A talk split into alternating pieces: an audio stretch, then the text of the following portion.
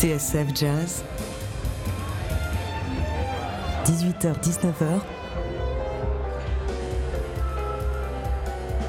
les lundis du Duc. Laurent Sapir, Sébastien Vidal. Allez, la première fois que j'ai vraiment entendu parler de lui, c'était à Montréal durant une très longue interview de Charles Lloyd. J'étais encore trop jeune et pourtant bien déjà à TSF pour vraiment l'avoir euh, connu, vu ou même fréquenté. Et ce qui était marquant, eh bien, c'était la tendresse et l'admiration qu'il y avait dans les yeux du saxophoniste. Racontant comment il avait débarqué un jour dans sa maison de Big Sur pour le forcer à reprendre le saxophone et à jouer à nouveau. Puis euh, c'est Francis Dreyfus qui m'a raconté un autre Petrucciani, pas vraiment le même et pas tout à fait différent, comme si Michel Petrucciani Petrucciani avait eu ce don rare, vous savez, qui existe chez certaines personnes de créer des relations absolument privilégiées et parfaitement uniques avec chacun des gens qu'il rencontrait. Nous lui avons ensuite rendu hommage en demandant à ceux qui l'avaient aimé de lui écrire une lettre et cette sensation persista et se renforça. Nous voilà 20 ans plus tard, la musique de Michel Petrucciani reste puissamment inscrite dans l'histoire du jazz, sa force mélodique est intacte, sa trace reste absolument indélébile, mais comment à TSF lui rendre hommage et vous raconter qui il était? Eh bien, à l'occasion du 20e anniversaire de la disparition de Michel Petrucciani, nous avons choisi dans une émission un peu spéciale de vous raconter Michel Petrucciani à travers des yeux de ses fils, Alexandre Petrucciani ainsi que Rachid Roper, le premier fils de sa deuxième compagne, Marie-Laure, qu'il considérait aussi comme son enfant au même titre qu'Alexandre.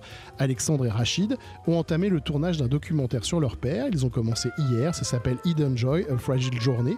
Enfin, euh, bah, il semble impossible euh, de raconter Michel Petrucciani sans le parrain d'Alexandre, l'ami de toujours, Aldo Romano, euh, qui est également avec nous dans cette émission. Bref, bonsoir, bonne année 2019, vous êtes sur TSF Jazz et ce sont les lundis du Duc.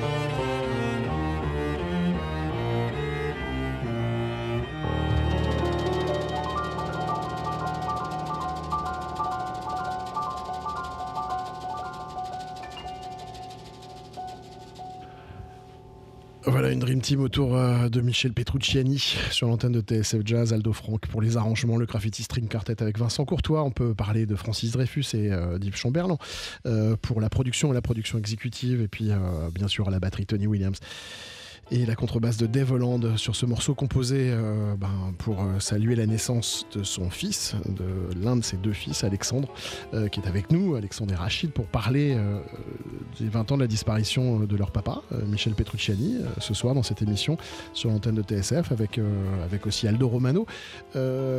Rachid, Alexandre, c'est une question qui est, qui, est, qui est simple et en même temps très vaste. Quelle sorte de père il était, Michel Petrucciani? Un père exceptionnel. Bah, déjà, bon, bonsoir à tous. Euh, un père exceptionnel. Euh, exceptionnel par, par sa carrière et par son travail, mais euh, aussi par sa personne. C'était quelqu'un de. En même temps, je sais pas, je, je connais pas tous les pères du monde. je peux pas vraiment vous dire, mais pour moi, c'était un père exceptionnel, aimant, présent, à l'écoute. Euh, et euh, quelqu'un spécialement pour moi, je pense, qui pouvait me comprendre dans ma différence aussi, quand même, parce que on avait ce Vous aviez ça en euh, commun Voilà, on avait ce lien en commun, donc c'est sûr que c'était quelque chose pour, pour moi, pour lui aussi, je pense, au final, parce que comme ça, il était moins seul dans cette situation. mais voilà, ouais, clairement exceptionnel. J'ai rien à redire. Écoute, je pense que sa relation euh, avec moi était euh, extrêmement euh, représentative de sa personnalité. pour remettre les choses, je suis le fils de Marie-Laure et je suis né d'un père différent. Marie-Laure, la, mère d'Alexandre. Et, et, il m'a connu quand j'avais un an. Donc la personne que j'appelle papa, la personne qui m'appelait son fils, on n'avait pas de lien génétique, mais il m'a tout de suite considéré comme son fils. C'était une personne qui était extrêmement aimante, euh, extrêmement attachante. Et euh, il m'a élevé. Il m'a transmis énormément d'amour. Et pour moi, ça a été avant tout un père inspirant. Un père d'exemple, un père qui aujourd'hui, euh, tous les jours, quand les choses vont pas toujours très bien, euh, quand on a des petits bobos de la vie, eh ben, c'est de continuer de vivre malgré tout et, que euh, quelles que soient les épreuves, quelles que soient les douleurs, il y a toujours des, choses absolument magnifiques à vivre. Mmh. Vous n'avez pas fait de musique Rachid Pas fait de musique, non. Vous avez fait des études d'agriculture, c'est ça? Alors là, oui. J'ai eu un parcours euh, quelque peu. Euh, Mon frère, il sait tout faire. Développement durable, c'est ça Exactement. Il a fait du cheval, c'est marrant quand on, quand on travaillait sur cette émission avec, euh, avec Laurent, le truc m'a pas hyper surpris en fait, bizarrement. alors je vous connais pas et, je, et je connaissais pas du tout hmm. Michel Petrucciani, enfin, je ne connais que le personnage public, mais, mais le fait que vous ayez un parcours comme ça hors norme en fait, hmm. n'est pas hyper surprenant, c'est créatif. Mais en plus d'avoir la chance d'avoir eu un père exceptionnel, j'ai la chance d'avoir une mère exceptionnelle. Et mmh.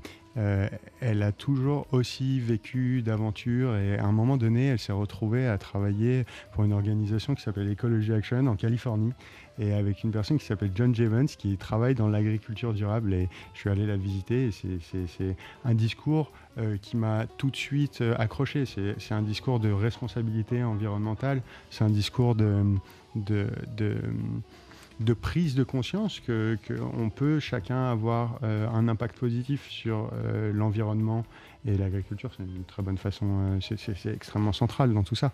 Donc oui, je me suis retrouvé à faire de l'agriculture après avoir fait des études de business et aujourd'hui, du coup, produire un film. Mmh. Alexandre, vous, vous avez fait de la musique? Vous en faites encore Alors oui et non. C'est-à-dire que. Alexandre, il disait qu'il voulait pas trop s'étendre sur le sujet. Non, si, moi ça, me, ça, va. ouais, ça va, on peut en parler. bien sûr. C'est pas un secret. Euh, non, pas du tout. Du violon. Voilà. Alors, l'histoire, c'est quoi? C'est que à un moment donné, je me suis dit, j'aimerais bien faire aussi de la musique. Euh, papa, euh, j'aime bien le, violon. Il me dit, tu veux jouer quoi? Je, bah, Du violon, ça peut être sympa. Et donc il me dit, ok.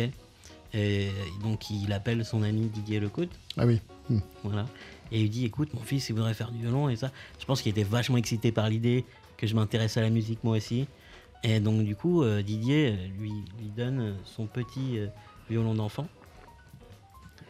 Et, et du coup, mon père me montre comment on joue en fait du violon. Donc, il est là, il montre et tout ça. pendant une ou deux heures. Et puis après, euh, il m'a mis dans un conservatoire, le conservatoire de Paris, en fait, parce qu'on habitait euh, bah, dans la région parisienne. Mhm. Et euh, j'ai fait euh, un an de solfège. J'ai jamais touché l'instrument. Ouais, comme ça se passe aujourd'hui, euh, comme ça se passe dans les conservatoires malheureusement. Du ouais. coup, ça m'a gavé direct. Donc, rythme, solfège, harmonie, Ouais, et pas du tout d'instrument. Non, et moi, je suis pas quelqu'un. En fait, mon frère, il a une capacité extraordinaire. C'est euh, une éponge. C'est-à-dire que il, il apprend quelque chose, et on, on lui montre un truc, et il, il apprend, et il arrive à créer quelque chose à travers ça. Moi, je suis juste, je crée des choses. J'ai besoin d'in- d'inventer quelque chose. J'ai énormément de difficultés à apprendre de quelqu'un, ou alors si tu me montres vraiment de visu, mais je peux pas apprendre de manière scolaire. Et c'est vrai que ça m'a un petit peu euh, désarçonné par rapport à la musique. Mais aujourd'hui, je fais, de la guitare plutôt maintenant. Euh, pas de manière professionnelle, mais, euh, mais je compose et voilà. Moi, je trouve qu'il y a beaucoup de modestie dans, ce que dit Alex, parce que je- j'ai toujours trouvé que c'était une personne qui avait énormément de talent euh, euh, euh, musical et qui compose de la musique, et certes guitare électronique, et, et, qui, a, qui a une, vraie, une vraie touche et une personnalité. ouais. Donc oui, mon frère, tu joues de la Ouais, musique. bah ouais, je fais de la musique, mais bon, je suis pas. Oui, oui, je fais de la musique. ouais. Oui, Ouais. quand même, Oui, j'en fais. Ouais. c'est assumé. Oui, en fait, moi, je fais tout. J'essaye de faire beaucoup de choses artistiques. Je suis quelqu'un de. Je suis très imaginatif. Enfin, dans l'imaginaire. Je vis beaucoup dans l'imaginaire. Qu'est-ce que, en parlant de choses artistiques, qu'est-ce que vous faites Qu'est-ce que vous avez commencé depuis hier? Bah, justement, le documentaire. Mais mon frère m'en parlait. Non, on parlait tous les deux. On, hein. va- on a commencé un documentaire, donc euh, euh, bah, hier c'était euh, l'anniversaire des 20 ans du décès de notre père.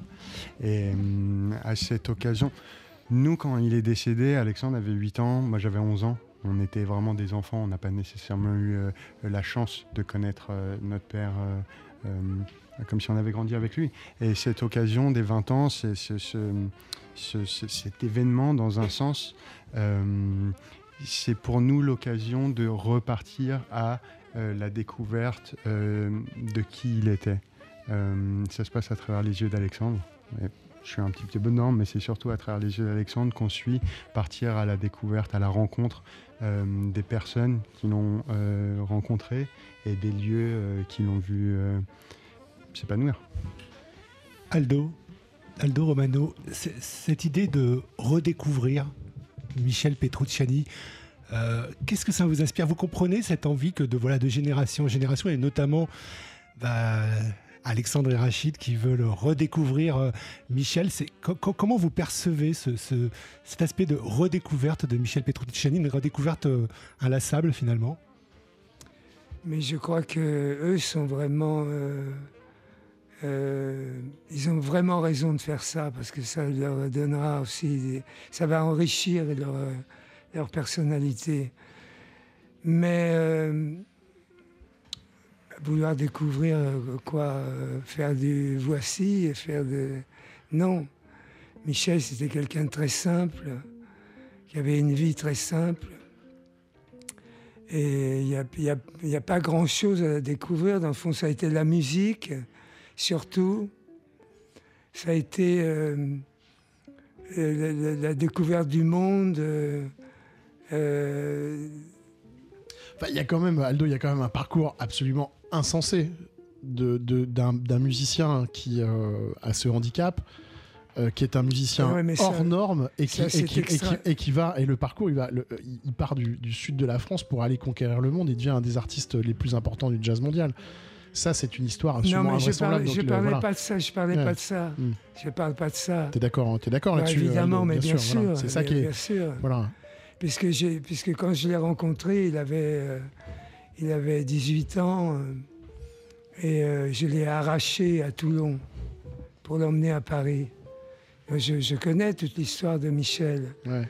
Mais Michel, euh, comment dire, euh, ce que je n'aime pas, c'est fouiller dans les, dans les, dans les poubelles, quoi, en quelque sorte. C'est très très loin de ce qu'on va faire ici. Mais évidemment, je pense que c'est très très loin de la Je démarche parle de- pas, de je parle pas de vous, je Ouais. parle pas de vous. Mm. Euh, moi- Moi, je, je suis très admiratif de, de Rachid et, et- et Alexandre qui, qui vont vraiment, euh, essayent d'aller à fond vraiment dans leur histoire avec, euh, avec quelqu'un qu'ils ont très peu connu finalement. Ouais, c'est plus ça, c'est de connaître la personne. Et quelque chose que qui est difficile, qui est euh, encore inconnu pour nous. Parce que moi, j'ai des souvenirs de papa qui me racontait des histoires, ou des, des choses qu'il avait faites, des gens qu'il avait vus. Et euh, j'ai des souvenirs d'autres personnes euh, qui m'ont dit d'autres choses. Et, euh, donc, essayer d'apprendre la vérité, de voir. parce que si tu veux, peut-être tu te mets pas à ma place ou à notre place, mais. Mais si, a je me mets peu non, je pas. justement. Je pense- enfin, peut-être, mais je- ce que je- moi, ce que j'ai- j'aimerais chercher, c'est de connaître la personne en tant qu'homme aujourd'hui. C'est ça mon, mon, mon- c'est ça notre objectif, c'est de connaître l'homme en tant que moi-même homme aujourd'hui. Pas avoir ce regard d'enfant que j'ai toujours de mon père. J'aimerais vraiment avoir quelque chose de honnête et sincère. Non, mais tu, tu comprends ce que je Rachid et, euh, ce que Alexandre, Rachid et Alexandre euh, partent à la rencontre de leur papa, à nouveau, 20 ans plus tard. Euh, Aldo Romano est le témoin de cette, euh, de, de cette recherche. On continue à en parler sur l'antenne de TSF Jazz, le temps d'une petite page de publicité, mon cher Aldo, euh, si tu le veux bien. Euh, on écoutera juste après Rachid, euh, ce thème qui a été composé euh, bah, en ton honneur, euh, mon cher Rachid, ici présent. Et puis, euh, et on se retrouve évidemment dans quelques instants sur TSF Jazz. Parce qu'il n'y a pas que le jazz dans la vie, les lundis du Duc. Laurent Sapir, Sébastien Vidal.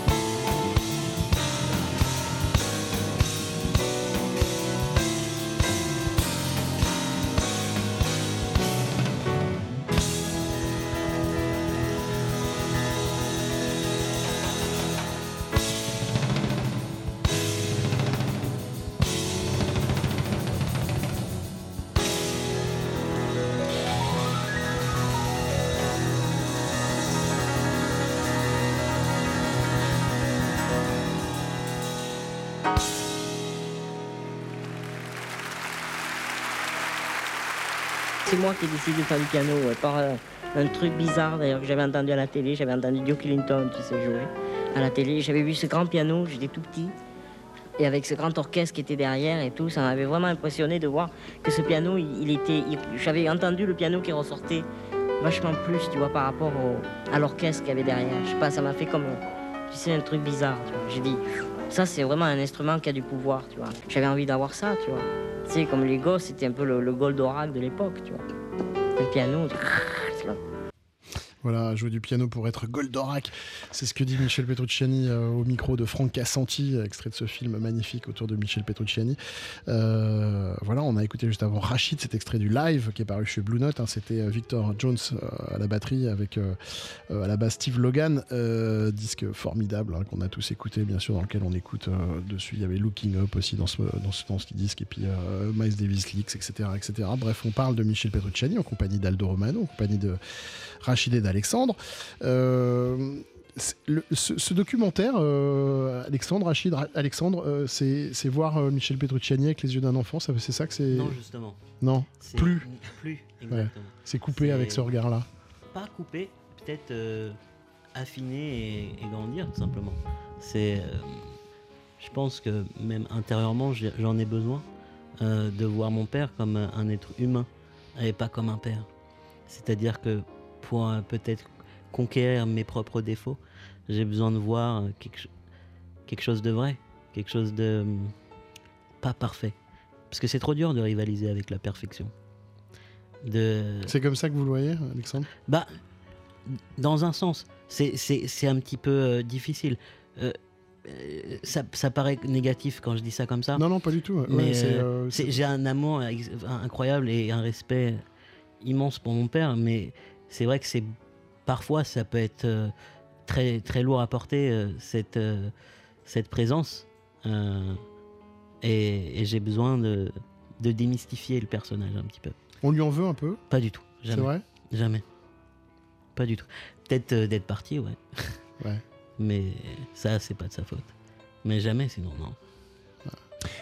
Par rapport à ce qu'il vous a transmis, euh, finalement, euh, de quoi, euh, euh, dans- ce qu'il vous a transmis, quels sont les, les, les sentiments ou les, les émotions ou, ou la façon de voir la vie euh, dont vous êtes finalement le, le plus fier? Moi, j'ai l'impression, parce qu'on a un peu causé avant cette émission, que c'est vous avez gardé son enthousiasme. Oui, j'espère. Pas toujours, mais ouais. Vous me disiez un truc très beau hors micro, Alexandre, à propos Ouais. de, à propos de l'amour. Ouais, c'est pour moi son plus bel héritage qu'il qu'il nous a laissé, mais je pense qu'il m'a laissé particulièrement parce que les gens dans la rue parfois me reconnaissent. Et euh, l'amour que mon père a réussi à transmettre au monde, ces gens-là me le retransmettent à moi. Euh, ils me, ils me rendent l'amour que, leur, que mon père leur a donné. Et euh, c'est le, le plus bel héritage qu'on puisse avoir. Rachid, puisqu'on on a écouté tout à l'heure à l'instant ce, ce morceau qui est, qui, est, qui est- qui est à la fois un super morceau, qui est un morceau connu, très connu, Oui. de, de Michel Petrucciani. Euh, c'est un morceau qui porte votre prénom. C'est quoi votre rapport avec cette, euh, j'allais presque dire cette chanson, parce que, mais euh, avec ce, ce- ce- ce tube de Michel Mm. Petrucciani qui vous est dédié Vous l'avez écouté, j'imagine, plein, plein de Je fois. l'ai écouté énormément de fois et je vais avoir mon petit moment de prétention, mais c'est mon morceau préféré de notre père. Euh, euh, je me suis toujours demandé qu'est-ce qu'était ce morceau, en fait. Si c'était une lettre ou si c'était un message qu'il souhaitait me transmettre. Et j'en suis arrivé à la conclusion qu'en fait, c'était une espèce de photographie de moi. Et un peu comme une photographie d'un enfant, parce que lorsqu'il a composé, euh, j'avais, deux ans, je pense qu'il est sorti en 91, donc euh, je suis né en 87, un petit peu plus vieux. Euh, mais je trouve qu'on retrouve vachement de traits de ma personnalité, mais comme une photo euh, d'un enfant, euh, la personne grandit ensuite, donc c'est, c'est des traits qui, qui changent, c'est des traits qui évoluent, mais c'est des traits qui, qui restent toujours là, c'est toujours la C'est-à-dire même que vous faites personne. aussi allusion à la, à la construction de ce morceau avec le, le crescendo à la fin. Mm, euh. absolument. Bah, bon, j'ai parfois, et particulièrement quand j'étais euh, un enfant euh, un petit peu, euh, je pense qu'on pourrait dire turbulent. Aldo, euh, Aldo Romano, j'ai envie de vous demander, on, parle de, de un peu d'héritage. C'est quoi l'empreinte aujourd'hui de, Michel Petrucciani L'empreinte. Il euh, ça a été un exemple pour euh, des, millions de personnes. Et notamment, il faut quand même parler de ça aussi, de, sa maladie. C'était très, très important. Il a donné de l'espoir à beaucoup de gens euh, qui se sont dit Je suis malade, mais je vis, euh, il y a de l'espoir. Demain, j'irai bien, comme lui. Et demain, je pourrais m'exprimer comme lui. Il en parlait, Michel, de ça? Oui, on en parlait, bien sûr, bien sûr. Bien sûr, moi je l'ai connu, moi j'étais une sorte de, de papa au, au début. Que J'avais euh, 20 ans de plus quand même. D'ange gardien? Non. Il avait pas besoin d'ange- il pas besoin d'ange gardien, Pas ouais. mon... Moi, je, je laissais faire toutes ces bêtises. J'étais pas là en train de dire euh, tu fais pas ça ou ça. Mais il a été pour moi, au-delà du musicien, du partenaire, euh, il a été une sorte de, de, de progéniture d'enfant, quoi, pour moi aussi. Parce qu'il quittait son père, était sous la protection euh, Tony, vigilante de Tony, père, Tony Petrucciani, ouais, de Tony, qui est était- pianiste ouais. et, euh, et Et guitariste. quand j'ai quand j'ai débarqué, j'ai débarqué, et j'ai dit à Tony, j'ai dit je veux euh, Michel doit venir avec moi à Paris. Mais pourquoi quoi? Ça fait un, un scandale pendant. Sa mère aussi était très très très triste de, de le voir partir. Mais moi je savais que c'est comme ça qu'il devait agir pour, pour devenir pour devenir lui-même. Après, c'est compréhensible qu'un enfant qui est atteint d'un handicap comme ça, on, on- on le surcouvre, on le, on le surprotège. Et peut-être qu'ils n'avaient jamais imaginé, même si euh, Michel était, je pense, quand tu l'as rencontré, talentueux, euh, son talent dégagé de partout, euh, ils n'avaient peut-être pas imaginé que Michel puisse avoir la carrière qu'il Oui, oui, avait. oui, évidemment. Et puis comment, aurait, Mais moi, comment je- on aurait pu imaginer ça Mais enfin, moi, je savais. Hmm. Je savais immédiatement. ah ouais. Dès les premières notes que j'ai que j'ai entendues de lui dans, dans le studio, parce qu'avant, on, on nous avait présenté et il m'a dit Est-ce que tu veux venir jouer euh, telle date euh, dans tel studio? Et c'était la première fois que j'entendais. Et je me suis dit Ça y est, ce type va faire le tour du monde et ça va être une- une vedette. Et quand il part euh, aux États-Unis, on sait que pour vous, Aldo Romano, vous l'avez dit à plusieurs reprises, ça. ça a été un chagrin. 20 C'était un ans après, ouais. est-ce que, est-ce que, et avec le recul finalement, est-ce que Mm. vous, vous voyez, vous, vous revoyez toujours ce, ce moment où il va en Californie comme un, comme un chagrin, comme une Ah, séparation, ou est-ce que vous le voyez, la- vous la rajoutez, bandonite- La bandonite, hein, complètement. Ah ouais. J'ai eu deux fois la, la bandonite. La première fois, c'est quand. Parce que j'ai passé plusieurs mois avec Keith Jarrett. Et quand Keith est reparti aux États-Unis, je me suis senti abandonné. Hmm. Deuxième fois, Michel part aux États-Unis, abandonné. J'ai commencé par détester ce pays, franchement. Après, j'y suis allé. Et t'as compris? Ouais, euh, mais oui, ça m'a fait beaucoup souffrir son départ. C'est question complètement. euh, c'est quand la première fois que tu te souviens de la première fois que tu l'as revu après son départ aux États-Unis? Oui, oui, oui, bien sûr. C'était un concert? Non, euh, il était venu avec euh, Erlinda, sa première compagne. Ils sont mariés d'ailleurs. Ouais, je crois. Et à ce moment-là, moi, je, ce moment-là, moi, j'étais, je vivais beaucoup chez Nougaro, avenue Junot à Montmartre, parce que je composais des choses pour Nougaro. Et euh, il a habité là un moment avec Erlinda. C'est ce moment-là où j'ai revu. Il était changé Euh, je crois qu'on était très contents de se voir, en tout Ah ouais. cas, oui. Mais après, il y a eu des, des gens qui ont essayé de nous diviser, euh, mais ça n'a jamais marché. Vous êtes restés amis euh, à la vie à la mort Jusqu'au bout, Ouais. jusqu'au Ouais. bout. Et je l'ai vu à la fin. euh, J'étais un des seuls d'ailleurs, à, part la famille, quoi, à le voir euh, sur, sur son lit de mort. Alex et, et Rachid, Aldo parlait un instant d'abandonite. Est-ce que, euh, enfin la séparation, le fait que c'est que Michel c'est quelqu'un qui vit à droite et à gauche, euh, qui vit pas mal aux États-Unis. euh, Est-ce que c'est aussi quelque chose qui est qui est, qui est présent au-delà de toutes ces qualités de, de père que vous avez manifesté, que vous avez euh, exprimé de- au début de cette émission, mais co- co- co- comment vous avez fait finalement avec Alors, cette image de, de mhm. père qui n'est pas toujours là, vois. même si lorsqu'il est là, il est, il est vraiment là? Bien sûr. Alors déjà, comme vous le dites, euh, quand il était là, il était vraiment là à 200%. Il était vraiment là à 200% euh, quand il était là. Euh, alors, ce qui est très bizarre, c'est que ma mère me dit, m'a dit il y a quelques années que on voyait notre père à peu près une, une ou deux fois, enfin une fois par semaine. Mais j'ai le souvenir que j'avais l'impression qu'on on le voyait une fois tous les mois ou tous les deux mois. Enfin, c'était très long mais je me suis jamais senti pour autant abandonné. Pourquoi? Parce que je savais que c'était son métier et j'ai jamais ressenti ça comme euh, un délaissement ou, ou quelque chose de, de négatif. Je me suis toujours dit, il bosse, il fait son taf et puis, euh, et puis c'est la vie. Mm, Et en plus, j'ai eu la- on a eu la chance que nos parents euh, s'adorent. Genre, ma, ma mère était super proche de mon père amicalement. Euh, ils n'ont jamais eu de, de rapport conflictuel, en tout cas pas en notre présence. Donc, le vivre ensemble était, était présent. Voilà. Rachid? Mais, pardon, de- Euh, mais euh, ils ont beaucoup vécu ensemble. hein. Moi, Ouais. quand j'ai les premières fois que je suis allé aux États-Unis les voir, ils habitaient à Brooklyn. Ouais, mais moi, j'avais. Quand, quand- Ensuite, quand mes parents ils se sont séparés, euh, j'avais deux ans. Donc, euh, Après, j'ai pas de souvenir de ça. après, ils étaient, euh, ils étaient euh, upstate, upstate New York. Ils étaient tout le temps, tout le temps ensemble. Ouais. Elle l'a beaucoup protégé, beaucoup. Euh, je crois que la dernière année de sa vie, il a fait, euh, il a fait près de 200 concerts. Donc c'est énormément de travail. C'est que lorsque euh, on est un artiste et lorsqu'on est un artiste avec, euh, avec euh, ce pouvoir de transmettre tant de sentiments positifs aux gens, c'est ce qui c'est ce qui nourrissait sa vie.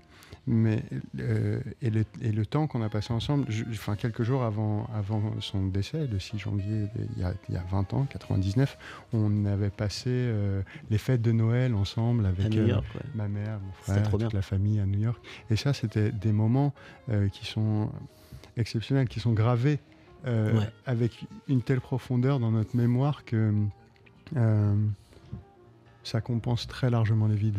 Clairement. C'était Eh, c'était vraiment bien ce Noël? Ah, exceptionnel. Mais j'aimerais bien revenir sur un tout petit point qui me semble Vas-y, vas-y, essentiel. Euh, c'est que moi j'ai eu beaucoup de- de- d'opérations étant enfant, des opérations qui demandaient euh, une hospitalisation, etc.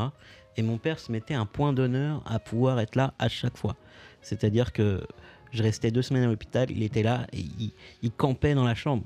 Les infirmières, elles étaient, vous devez sortir. Non, on va rester. euh, Et on était 10 quoi, dans, le, dans, dans le lit presque, euh, avec des, des lits de camp et tout ça. Et je pense aussi ça, ça, fait, ça contribue au fait qu'on ne s'est jamais senti abandonné. On sait que l'amour était présent. Est-ce que tu as eu aussi le souvenir de- de- d'avoir eu conscience que c'était une star qui passait tout le temps à la télé qui- Oui, je le savais.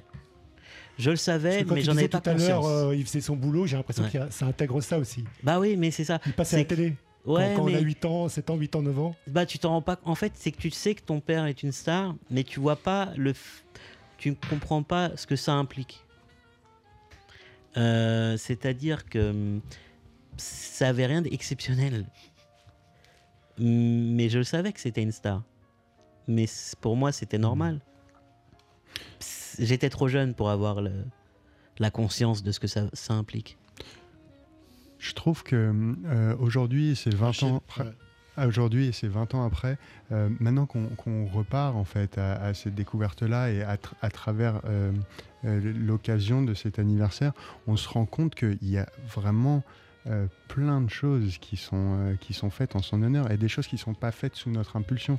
Euh, cette émission ce soir, euh, le, le numéro spécial de Jazz Magazine ou les. CD qui sortent ou euh, euh, les témoignages qu'on reçoit euh, euh, sur les réseaux sociaux, ça, ça fait que là Mais vraiment, ça a l'air je de m'en rends vous, ça a l'air de vraiment vous compte, surprendre. quoi. C'est pas que ça surprend, c'est que c'est que Un petit peu quand même. Un petit peu quand même. Hmm. Honnêtement, ça surprend un petit peu. C'est. c'est- Je sais pas. Ah, continue, je continue. Je voudrais dire une chose, c'est qu'il a été quand même surexploité à la fin. On a foutu Ouais. au boulot vraiment d'une manière Mmh, un peu mmh. éhontée. Mais comme beaucoup d'artistes. Il a, il a travaillé et il m'a dit, euh, quel- un an avant, il m'a dit Aldo, l'année prochaine, je mourrai. Ah bon, il t'avait dit ça? Il était épuisé. Mm. Épuisé. En même temps, il était habité d'un sentiment d'urgence. Aldo, vous l'avez vu. il- il a- Oui, mais il- si ça est reposé, bien sûr, si ça est reposé un peu, je pense qu'il aurait un peu plus. euh. On peut pas savoir. Mais Je préfère pas y penser. Évidemment. on bien peut sûr, pas savoir, mais quelque chose, Non, mais moi, je préfère penser qu'il. Ouais. Voilà. quelque chose qui a été dit, c'est que euh, ce- le- sa musique, elle a été, euh, elle a été nourrie euh, de la vie qui dévorait. Et elle, elle- elle- elle porte cette énergie, cette vitalité, cette, euh, cet euh, empressement presque. Euh, De l'extérieur, il se semble, il euh, difficile de ne pas considérer la musique de Michel Petrucciani. Et là, je me permets de, de, de- de donner un point de vue, hein, euh, sans euh, imaginer cette urgence. C'est-à-dire que j'imagine pas cette, la musique de Michel Petrucciani euh, exister sans, sans cette notion d'urgence à la fois humaine et à la fois euh, créative. Je veux dire, la façon dont Charles Lloyd raconte euh, sa rencontre avec lui, euh, de voir arriver euh, ce pianiste, ce musicien avec son handicap dans son salon comme ça, il y a une espèce de truc d'urgence à rencontrer Charles Lloyd qui est absolument dingue, qu'il est quand même parti euh, euh, rencontrer. Il faut voir en plus ce que c'est Big Sur, c'est-à-dire c'est un paysage où il n'y a rien. Enfin, je veux dire, C'est quand même très beau. c'est très très beau, mais il y a, il, il y a c'est pas, c'est pas une, c'est pas une ville. On va pas taper à une porte, euh, on va pas demander au postier où c'est. C'est un- ah, c'est une région euh, complètement sauvage Ah, de, c'est de parcs ouais. très très belles au bord de la mer. Mhm. Mais et donc Michel Petrucciani avec son handicap est parti là-bas. Et il y a quand même une notion de méga urgence de faire des choses. Et dans cette urgence-là, il y a le fait qu'on arrive à les faire en fait ces choses-là, qui, qui sont en principe inatteignables. Mais il était, il était pas. C'était une surprise pour lui, ça. Parce qu'il est parti en vacances avec sa fiancée, qui était de là-bas, Erlinda. Et alors, c'est- un percu- per- percussionniste, comment il s'appelait déjà Tu te souviens? Tox Droit. Tox, Et voilà. Qui lui a présenté Charles Lloyd. Et Charles Lloyd, qui était en, en- en carafe, en panne. Il avait depuis complètement des années. arrêté en panne Il avait d'inspiration. arrêté euh, ouais, complètement. Il a entendu Michel et alors je, je pense qu'il y avait non seulement il a eu le choc musical, mais il a eu aussi un calcul chez lui. ouais. Et réciproquement de la part de Michel, c'est-à-dire que je pense que Non, non, il, a, Michel il a un peu, il a non, eu, non. il a un peu, il a rêvé sa vie et il a eu une vie un peu très Non, les- romanesque. Des États-Unis, oui, mais pas pas Lloyd, pas Lloyd. Euh, Michel n'a jamais calculé.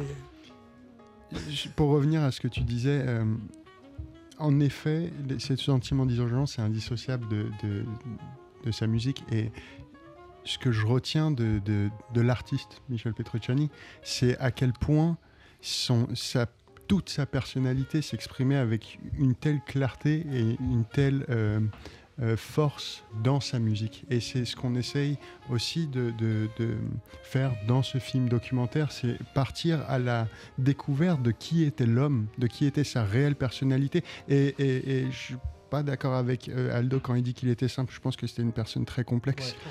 Et, et justement, comprendre euh, ça à travers ce film, c'est aussi comprendre le message qu'il nous continue de nous transmettre aujourd'hui à travers ses compositions. On va marquer une dernière pause euh, sur l'antenne de TSF Jazz dans cette émission autour euh, des 20 ans de la disparition de Michel Petrucciani avec ses enfants et Aldo Romano. On écoute juste après Brazilian, Brazilian Like, je vais y arriver, en véritable tube sur l'antenne de TSF Jazz. Parce qu'il n'y a pas que le jazz dans la vie, les lundis du Duc. Laurent Sapir, Sébastien Vidal.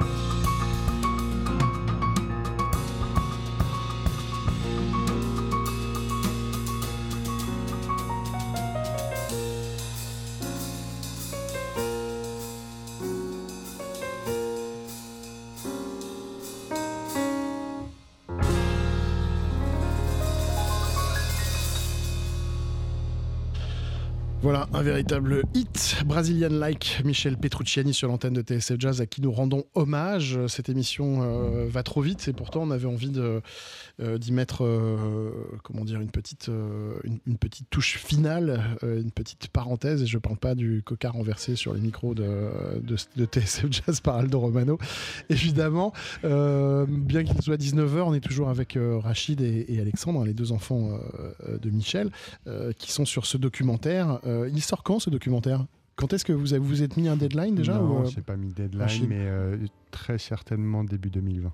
D'accord. Et d'ailleurs, je souhaite juste mentionner Matteo Sacker et Francesco Termini qui sont ici ce soir et qui sont les réalisateurs du documentaire.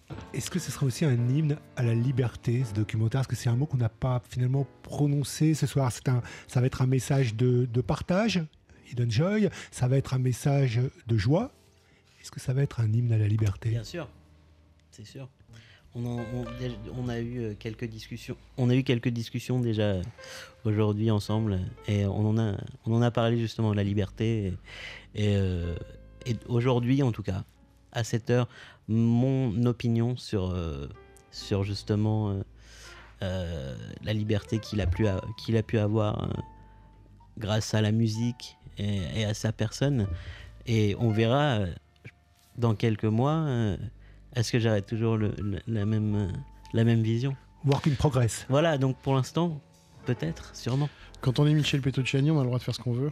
Euh, je sais pas. Ou plutôt, euh, quand on est Michel Petrucciani, on, on- on peut faire ce qu'on on peut faire, on peut s'autoriser à, à rêver euh, qu'on fera ce qu'on veut. C'est un, un bon, beau message quand même. Oui, ouais, ouais, ouais. J'ai l'impression. Ouais.